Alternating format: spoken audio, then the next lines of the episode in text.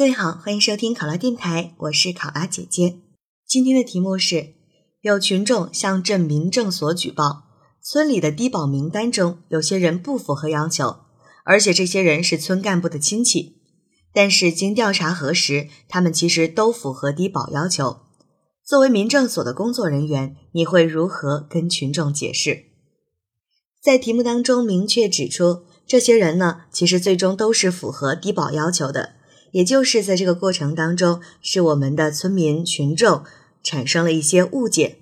这种情况下，有可能是群众对我们的低保的标准啊、常识啊不太了解，从而产生了误会。而更多的可能就是在有一些地方的确会出现了一些违规的现象，而这些现象就会让群众对于低保政策产生质疑和不信任感，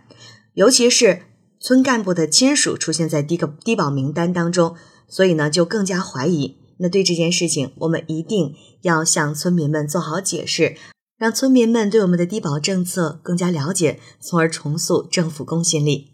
考生现在开始答题。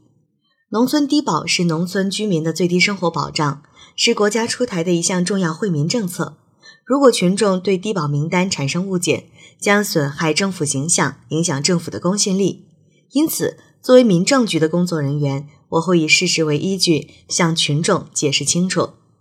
首先，我会向群众介绍一些关于农村低保的基本知识，向群众指出，农村低保对象是家庭年人均纯收入低于当地最低生活保障标准的农村居民。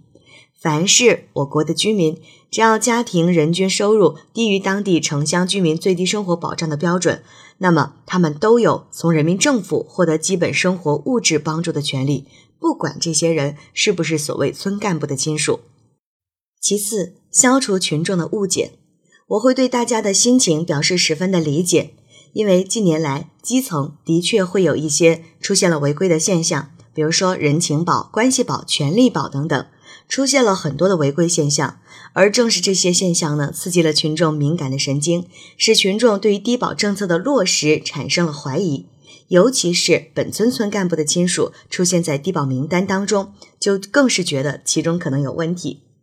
我会告诉大家，大家这样的心情呢，我非常的理解。在接到群众举报之后，我们民政所也十分的重视，对事情的前因后果都进行了一个调查。调查显示，这些村干部的亲属确实出现在了低保名单当中，而且他们确实都符合低保要求，请群众相信我们。也会将相应的调查资料向我们的村民和群众进行一个展示。